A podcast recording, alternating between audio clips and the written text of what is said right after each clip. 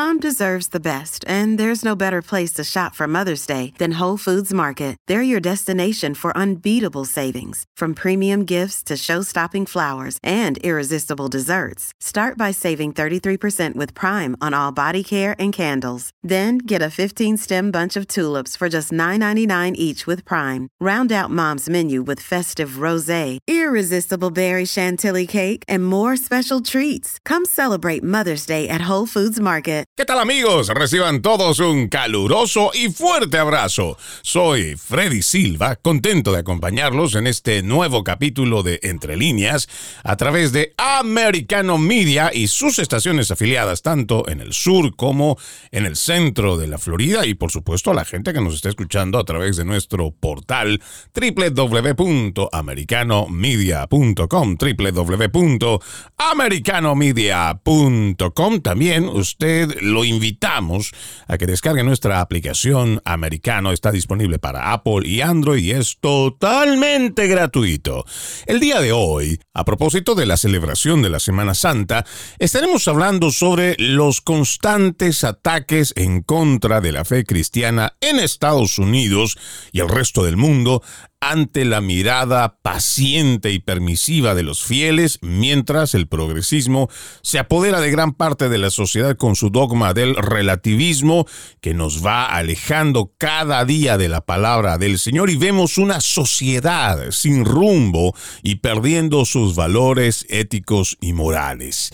La primera pregunta que seguramente empezando el programa nos haremos, ¿realmente la fe cristiana católicos, evangélicos, cualquier otra denominación, ¿la fe cristiana estará realmente bajo ataque o esto es pura exageración en este planteamiento. Pues déjenme primero exponerles este artículo que he sacado de aleteia.org. Esto fue escrito por JP Mauro el 22 de diciembre del 2022. Según el titular, los informes encuentran que mientras aumentan los ataques contra iglesias e instituciones pro vida, solo el 37% de los Estados Unidos está al tanto de esta crisis. Este es un reporte que para mí es bastante revelador, es bastante importante, por eso me encantaría que preste atención ante hechos que están pasando, pero que lamentablemente mucha gente desconoce, porque tenemos una prensa progresista que está alineada con esas políticas de izquierda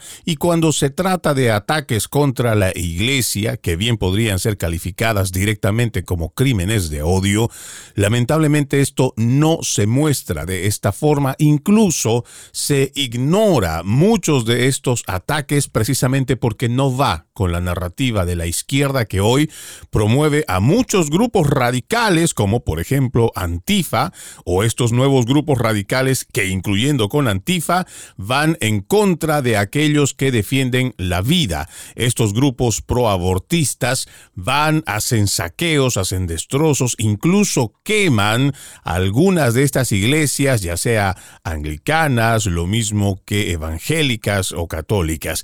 Hay un ataque feroz que se está dando en nuestra nación, aquí muy cerca también en Canadá y otras naciones de este continente, pero lamentablemente es como si no estuviera pasando nada para los principales medios de comunicación que si muestran algo de esto apenas si le dedican algunos 25 o 30 segundos en algunos de sus noticieros y con eso simplemente ellos aseguran haber informado al respecto.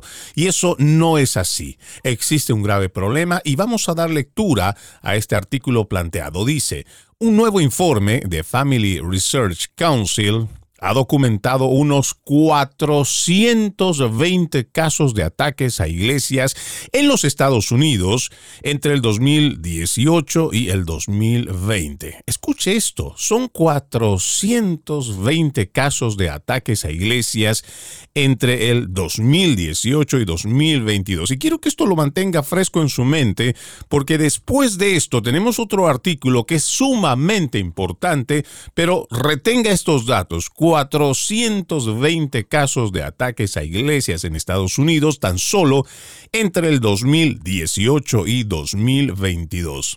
Si bien la crisis de violencia contra las iglesias católicas y cristianas es desalentadora, también lo es el nuevo informe del Fondo Beckett para la Libertad Religiosa, que recientemente descubrió que solo el 37% de los estadounidenses han oído hablar de la crisis. El Family Research Council, FRC por sus siglas en inglés, ha estado rastreando los ataques a iglesias dentro de los Estados Unidos desde enero del 2018 y sus registros continúan hasta septiembre del 2022.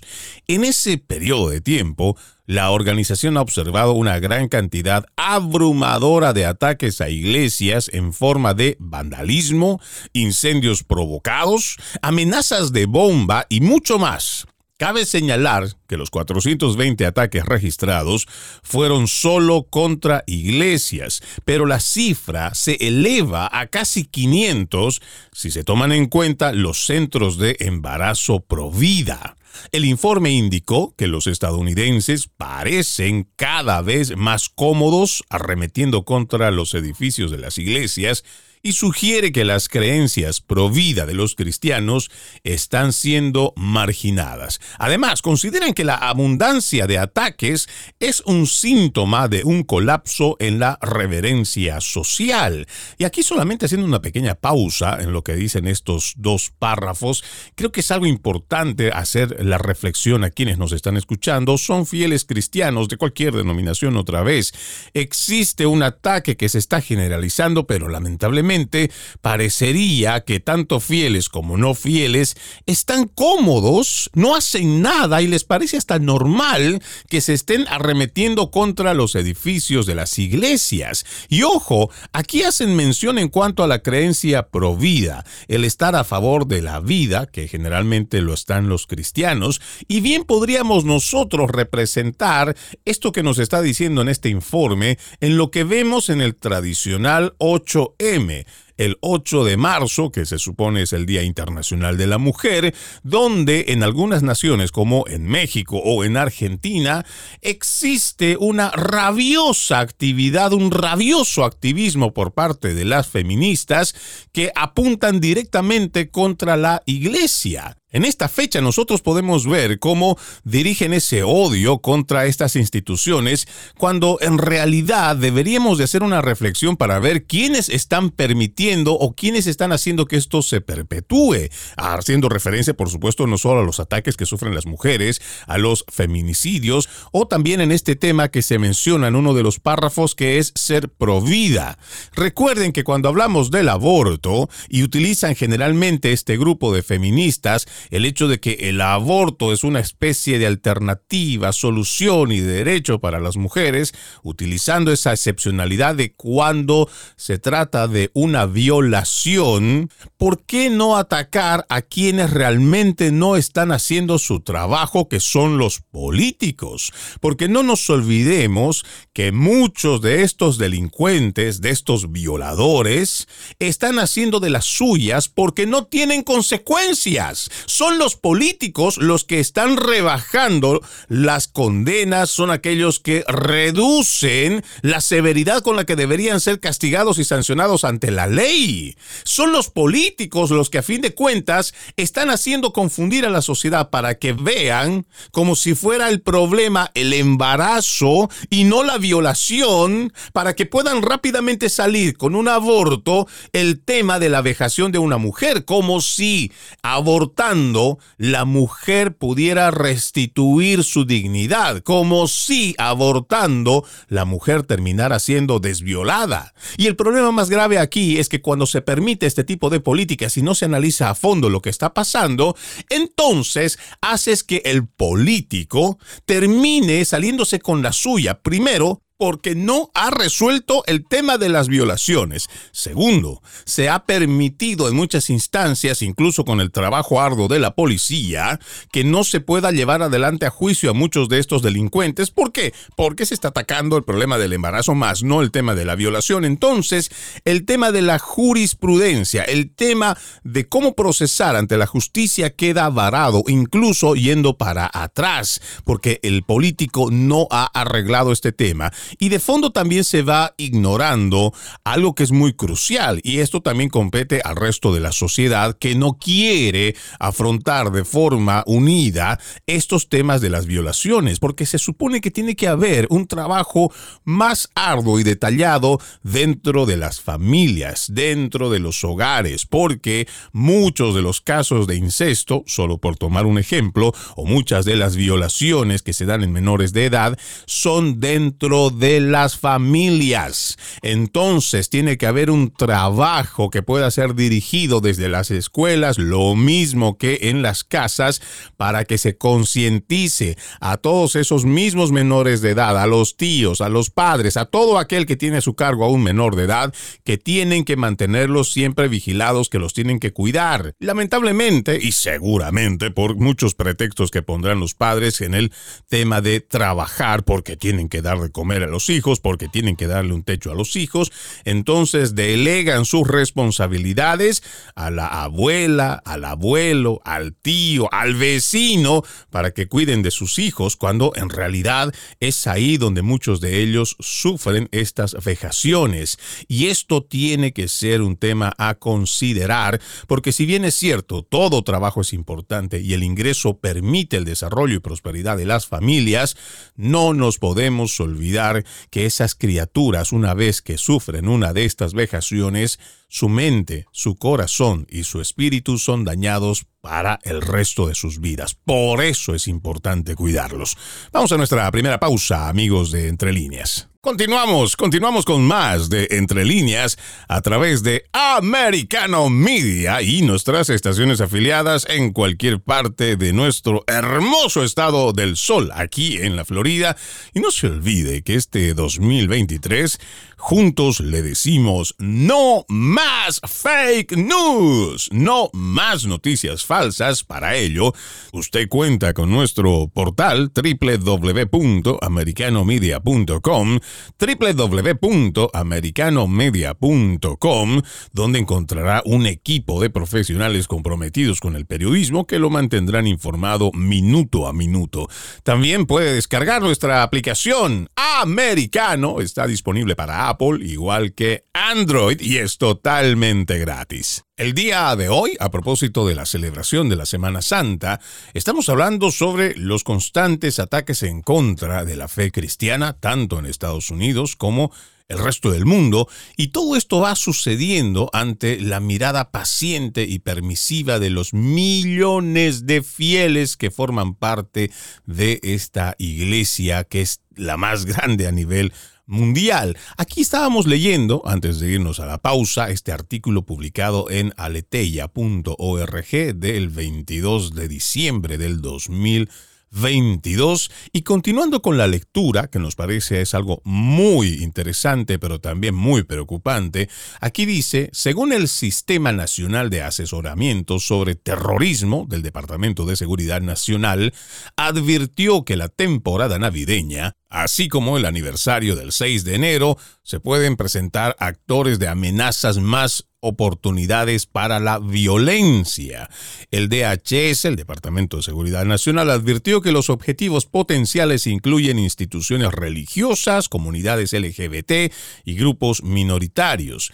Mientras la institución de la cual sacamos este artículo, como ya lo mencionamos, el Family Research Council, está llamando la atención sobre la creciente situación de los ataques a iglesias dentro de los Estados Unidos. El Fondo Beckett para la libertad religiosa está destacando los escasos niveles de conciencia sobre ellos.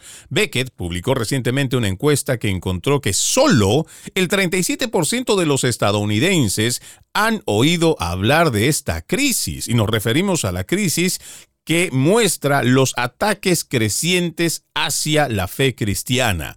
Beckett señala que los bajos niveles de cobertura de los medios sobre este tema, así como la falta de acción y enjuiciamientos decisivos por parte del Departamento de Justicia, tendrían un gran impacto. Y aquí solamente haciendo una pausa, en este párrafo, no nos olvidemos que dentro de la comparecencia que tuvo frente a un comité de la Cámara de Representantes, el encargado del Departamento de Justicia, El fiscal general Merrick Garland dijo ante este comité que sí era evidente que se registraron muchos de estos ataques, pero como era de noche, no se podía agarrar a quienes estaban realizando los destrozos en contra de las instituciones de fe. Hoy lo mismo contra las instituciones que defienden la vida. Pero también se consigue la confesión de que no habrían hecho casos de seguimiento, menos de procesamiento,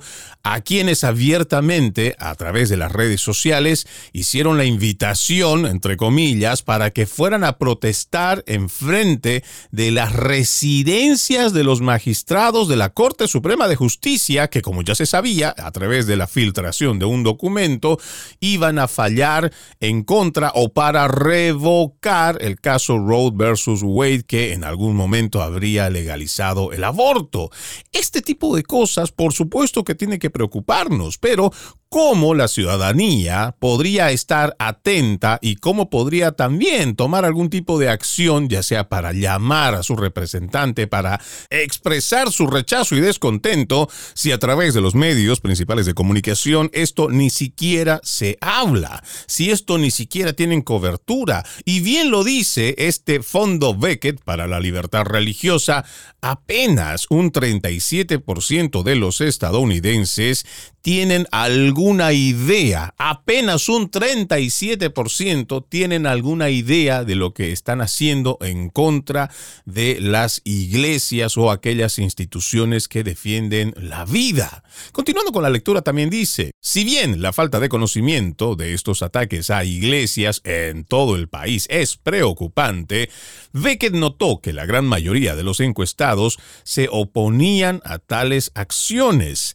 Según el Daily Signal, el 94% de los encuestados dijeron que se oponían a la violencia contra las iglesias o lugares de culto. Además, el 92% dijo que se oponía a la violencia contra los centros de embarazo provida y el 93% dijo que estaba en contra de que los manifestantes acosaran a los fieles fuera de su parroquia. Parecía que el público estadounidense estaría firmemente en contra de la violencia cometida contra las iglesias y las instituciones basadas en la fe. Estos son datos que también seguramente la gente desconoce. ¿Por qué?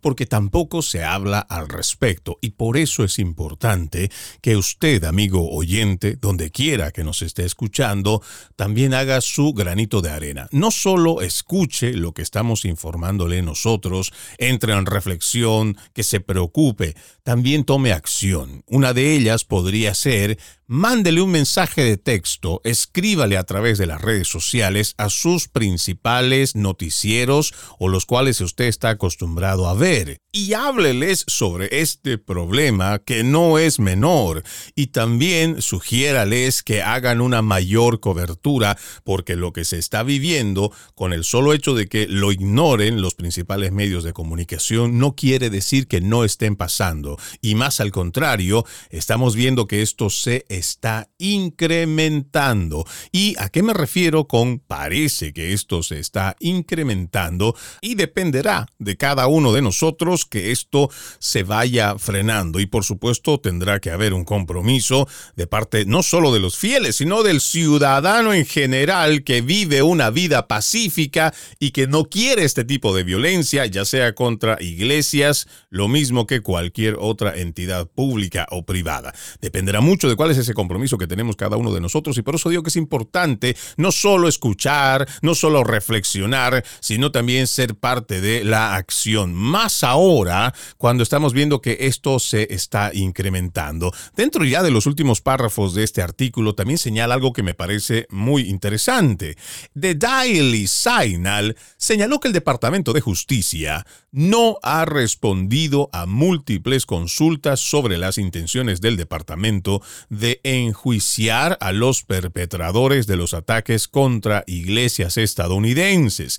Sin embargo, han acusado a 26 personas pro vida de violaciones de la ley FACE en 2022. aquí también tenemos una misión que es mucho más importante, no solo escribirle al Departamento de Justicia, sino también a quienes son nuestros representantes en cada uno de nuestros distritos. ¿Por qué? Porque se está viendo de forma descarada y desbalanceada como aquellos que amenazan a los magistrados de justicia, aquellos que irrumpen las iglesias, las saquean, destruyen, igual que pintarrajean, las vandalizan, no existen personas que estén detenidas, pero cuando se trata de personas pro vida que están simplemente rezando enfrente de alguno de los abortorios, según los registros que nos muestra este artículo, han acusado a 26 personas. Y nos preguntamos, aquellos que están destruyendo el ornato público, el ornato privado, las instituciones privadas, no deberían de ser igual ante la ley, no deberían estar siendo juzgados, acusados también ante la ley. Nos parece por eso una hipocresía que cada vez que Merrick Garland sale a comparecer, habla solamente de lo que le conviene a su agenda, porque es una agenda abortista, es una agenda de género la que llevan adelante, cuando se trata de los activistas que están alineados con sus políticas, simplemente la justicia mira para un costado, la justicia tiene una excusa como decir que como es de noche, quienes realizan los ataques a las iglesias, no se los puede ver, no se los puede identificar. Mentira, mentira, señor fiscal general. Eso no es cierto. Tenemos distinta tecnología, hoy más que todo aquí en este país de primer mundo, donde tenemos cámaras infrarrojas que son capaces de poder detectar el movimiento de quienes están vandalizando. Existen cámaras en la mayoría de las ciudades con alta resolución que si tuvieran la verdadera voluntad de investigar, investigar, seguramente hace mucho ya estaríamos escuchando de decenas o centenas de personas que están atentando contra las iglesias, que las están quemando, y todo esto nos parece algo muy, pero muy irresponsable por parte del Departamento de Justicia y demás oficinas federales, lo mismo que departamentos de policía o el sheriff, que no están investigando y que no están dando con estos Es importante que se identifique a todos estos delincuentes porque de otra forma estos ataques contra las iglesias van a seguir aumentando. Vamos a otra pausa. Gracias, gracias por continuar con Entre líneas a través de Americano Media y las distintas estaciones afiliadas y por supuesto a la gente que ya ha descargado su aplicación gratuita Americano. Está disponible para Apple y Android y a través de ella usted nos puede escuchar y ver donde quiera que vaya. Hoy estamos en Viernes Santo, estamos en medio de la celebración de la Semana Santa y hablando sobre los constantes ataques en contra de la fe cristiana en los Estados Unidos, pero también el resto del mundo. Esto está pasando lamentablemente ante la mirada paciente, ante la mirada permisiva de los fieles, mientras el progresismo se va apoderando de gran parte de la sociedad con su dogma del relativismo. ¿A qué nos referimos con esto del progresismo y su dogma del relativismo? Pues a través de las décadas se ha logrado imponer en medio de este progresismo, progresismo nosotros podríamos llamar de una forma muy simplista, al hecho de que están diciéndole a la gente, a través de los principales medios de comunicación, lo mismo que en las universidades, que el hombre debe progresar y que sinónimo de progreso es igual bueno, cuando en realidad estamos viendo que en la vida diaria no todo progreso es sinónimo de bueno. Hay muchos tipos de avances que ha tenido la humanidad a lo largo de los siglos y mucho más en el tema tecnológico. Y por eso mucha gente hoy piensa que con todo este avance tecnológico, la humanidad también ha evolucionado ética y moralmente, algo que es una gran mentira, porque eso no es cierto. Tal vez hemos manejado un poco mejor el tema de la tolerancia si lo comparamos con los últimos tres siglos. Tal vez podríamos decir que hemos sido un poquito más abiertos y más tolerantes, pero que hayamos logrado desarrollar una ética y moral avanzada a la par de la tecnología, eso es una gran falacia. Le explico por qué en términos muy simples también. Cuando nosotros revisamos muchos de los textos antiguos, podríamos hacer referencia, por ejemplo, a los de la escuela de Aristóteles, Platón, Aristófanes, muchos pensadores eh, griegos que dejaron eh, por escrito cómo la condición humana ha destruido al mismo ser humano. También podríamos hacer referencia del libro de la Biblia, podríamos hacer referencia a muchos otros libros de Asia donde se habla de la condición humana. Esa condición humana, donde es muy inherente sentimientos como el odio, la ira, la venganza, la gula y muchos otros, bien podríamos decir que esos relatos que ocurrieron hace más de dos mil años, hace más de tres mil años incluso, podríamos nosotros decir que el ser humano ha seguido repitiendo una y otra vez, incluso en este siglo XXI. Escuchamos a través de esas crónicas rojas, de esos pasquines, porque para mí realmente no llegan a ser periódicos, de esos que son de muy bajo costo, pero que les encanta relatar la crónica roja, y ahí podemos encontrar mucha de la condición humana que no ha evolucionado ni ética ni moralmente. Muchas de estas cosas hoy cada vez son más exageradas, cada vez son más alarmantes. A través de estos mismos pasquines que son muy amarillistas, que son una crónica totalmente roja y le falta que salga simplemente sangre de esos periódicos, de esos papeles, uno podría leer grotescas historias donde adolescentes han violado a sus abuelas, o peor aún, donde hay adultos que están violando a bebés cada vez de menos meses de vida. El que más me sorprendió, el que más me impactó de allá de Sudamérica es de un caso que violaron a una bebé de apenas seis meses. Y uno cuando empieza a leer las atrocidades, la barbarie que todavía se comete, uno se pregunta, ¿realmente somos una sociedad que ha evolucionado ética y moralmente? Cuando nos referimos también a este planteamiento de el dogma del relativismo, creo que cuando hablamos de progresismo y su relativismo, han utilizado mucha ingeniería social a través de los principales medios de comunicación para distorsionar lo que en otrora eran mensajes claros para que también puedan encajar en lo que es este posmodernismo. ¿A qué me refiero con todas estas palabras? A que han ido manipulando tanto el lenguaje como el mensaje para que la gente, en nombre de ese progreso, entienda que todo lo nuevo es bueno. Y vuelvo a insistir, esto no es cierto. Y cuando hablamos del relativismo, podemos nosotros utilizar un ejemplo que bien marcaría este relativismo. Antes podíamos nosotros entender que la vida comenzaba en la concepción y por ello había que proteger la vida desde el momento de la concepción. Pero ¿qué nos dice el relativismo de hoy?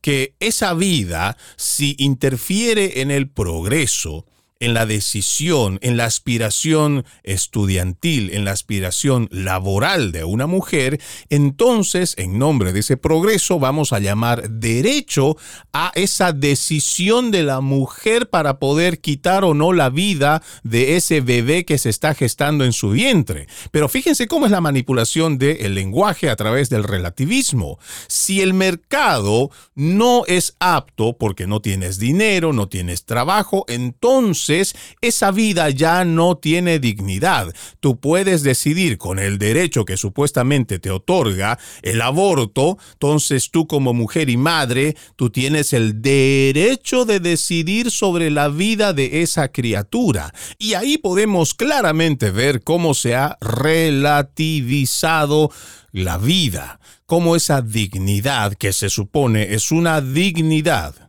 otorgada por Dios. No es una dignidad que han entregado los hombres, no, esa es una dignidad inherente otorgada por Dios que te da a ti por el simple hecho de ser un ser humano. Y pare de contar. Si nosotros accedemos a este relativismo, pues vamos a estar sujetos, y digo vamos porque la vida de todo ser humano que está dentro del vientre materno va a estar condicionado, por ejemplo, como están haciendo legislaciones en Europa, donde si encuentran una malformación, por ejemplo el síndrome de Down, entonces ese bebé ya no tiene derecho a nacer, ya su dignidad intrínseca que se supone debe tener todo ser humano desde el momento de su concepción, pues simplemente ya no lo tiene.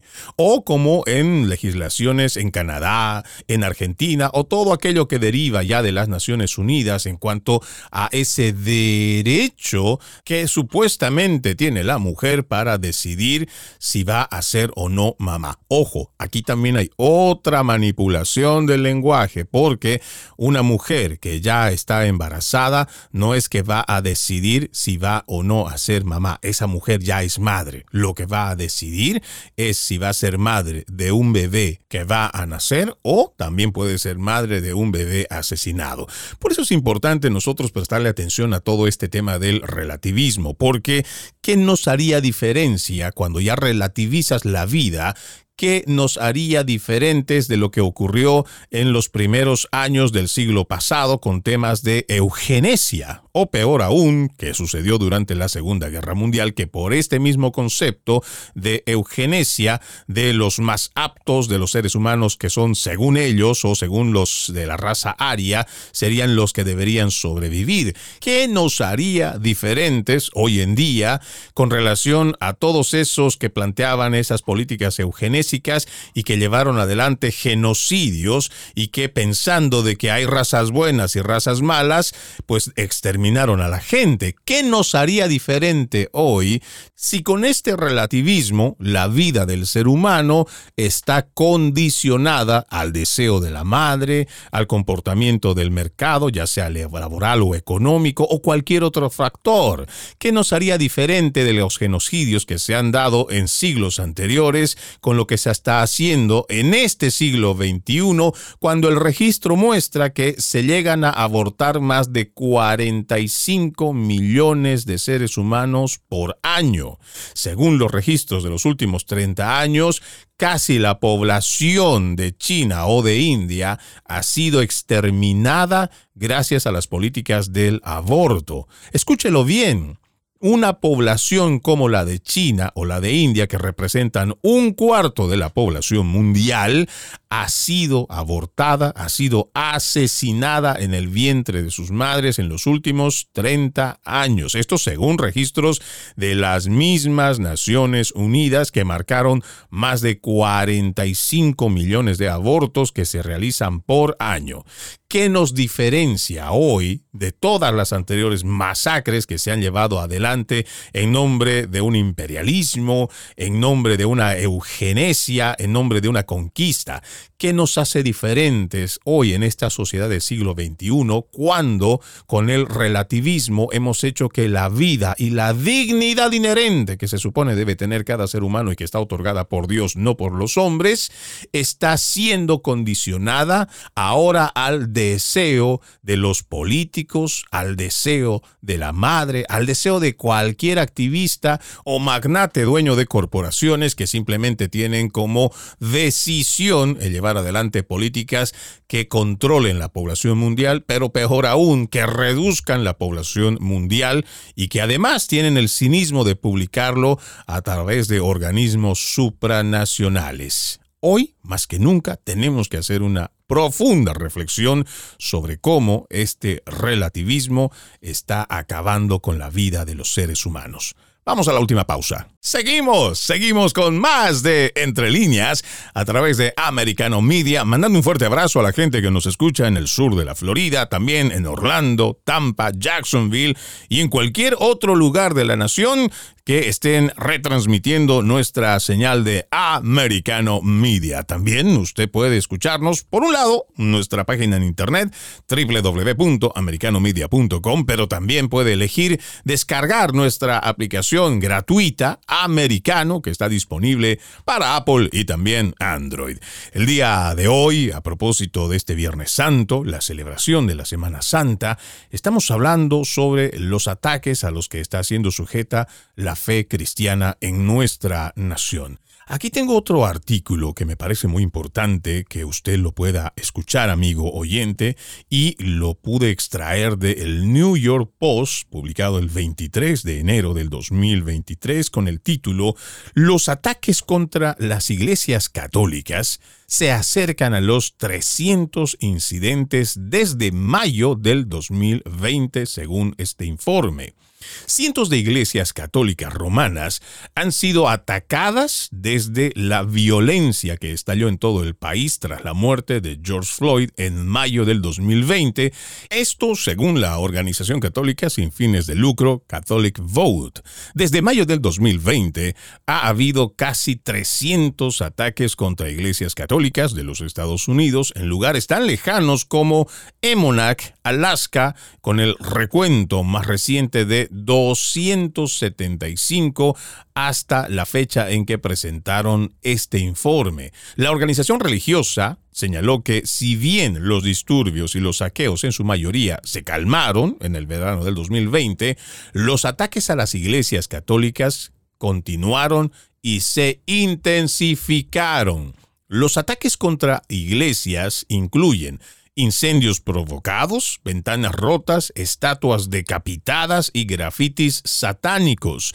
Se registraron unos 118 incidentes desde la filtración de mayo del 2020 del proyecto de decisión de la Corte Suprema de Justicia en el caso Dobbs versus Jackson Health Organization que anuló las protecciones federales contra el aborto de Roe versus Wade. Si bien algunos de los ataques involucraron robos, la gran mayoría de los incidentes registrados fueron simplemente destrucción de propiedad, lo que, según el grupo indica, el motivo principal no es la ganancia material. Un informe del Family Research Council, publicado en diciembre, también encontró que los ataques a las iglesias se dispararon después de la anulación de Roe versus Wade. El informe del Consejo titulado La hostilidad contra las iglesias está aumentando en los Estados Unidos, encontró que hubo 420 actos de hostilidad contra 397 iglesias. Ojo, ¿ah? han atacado en los últimos cuatro años 397 iglesias. Estos ataques tuvieron lugar en 45 estados de los Estados Unidos y Washington, D.C. Los autores de ese informe atribuyeron el aumento de los ataques a un colapso en la reverencia y el respeto a la sociedad por los lugares del culto y la religión, y en este caso a las iglesias y el cristianismo. Los estadounidenses parecen cada vez más cómodos arremetiendo contra los edificios de las iglesias, lo que apunta a un problema social más amplio que marginación de las creencias cristianas fundamentales, incluidas aquellas que tocan temas políticos candentes relacionados con la dignidad humana y la sexualidad. Eso es lo que dice el informe. Catholic Vote señaló que solo el 25% de los ataques a iglesias que ha registrado han conducido a un arresto. Y esto es muy preocupante en cuanto a cifras. Solamente que hayan encontrado al 25% de los atacantes para que sean llevados a un arresto, esto es casi nada para esos 400, o más bien casi 400 iglesias que han sido atacadas. En diciembre del 2021, el presidente de Catholic Brian Birch, envió una carta al Departamento de Justicia citando al menos 114 instancias desde mayo del 2020 y criticando a su liderazgo por no hacer esfuerzo alguno o significativo para crear conciencia o abordar el aumento inquietante de ataques llenos de odio contra católicos, símbolos religiosos, santuarios, estatuas e iglesias. La fiscal general adjunta, Vanita Gupta, respondió a la carta de Birch el 28 de enero del 2022 y prometió una revisión de 15 días para garantizar que se implementen todos los recursos apropiados para proteger los lugares de culto. El FBI trabaja en estrecha colaboración con nuestros socios encargados de hacer cumplir la ley para investigar amenazas y ataques contra lugares de culto, es lo que dijo el FBI a Fox News en un comunicado. Con frecuencia, estas investigaciones son realizadas conjuntamente por el FBI y las fuerzas del orden público estatales y locales y son procesadas bajo los estatutos estatales. Si una investigación determina que un sospechoso violó uno de los estatutos federales de delitos de odio, entonces el FBI coordinará nuestra investigación con la División de Derechos Civiles del Departamento de Justicia, que tomará la determinación final sobre si el sospechoso será acusado o procesado con un crimen de odio federal. La pregunta es, ¿se registraron casi 400 iglesias vandalizadas o atacadas?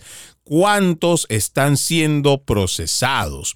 ¿Cuántos ya están tras las rejas? ¿Cuántos tienen alguna sentencia? Lamentablemente de esto no lo sabemos, no se sabe y como les comenté en una parte de este programa, Merrick Garland cuando fue interpelado simplemente dijo que no pudieron arrestar a mucha gente porque muchos de estos actos vandálicos se registró en la noche, no se los puede ver, no hay forma de cómo encontrarlos. Esto es realmente muy bochornoso pero a la vez es muy preocupante porque en la medida que estas agencias federales, igual que cualquier agencia de la ley, no persiga no encuentre, no lleve ante la justicia y procese a estos atacantes, la violencia se va a seguir incrementando.